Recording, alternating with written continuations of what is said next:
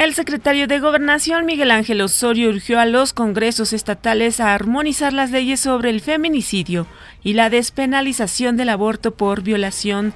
Continuará la ola de calor en la mayor parte del país, y es que la zona del Golfo de México se extiende al sistema frontal número 44, que provoca circulación anticiclónica y que mantiene un ambiente caluroso a muy caluroso en toda la República Mexicana.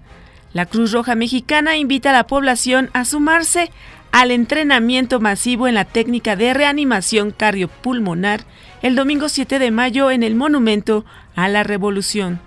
El presidente estadounidense Donald Trump aseguró que los 1.500 millones de dólares en el presupuesto para este año fiscal destinados a seguridad fronteriza es un adelanto para la construcción del muro, a pesar que los fondos serán destinados a otras tareas.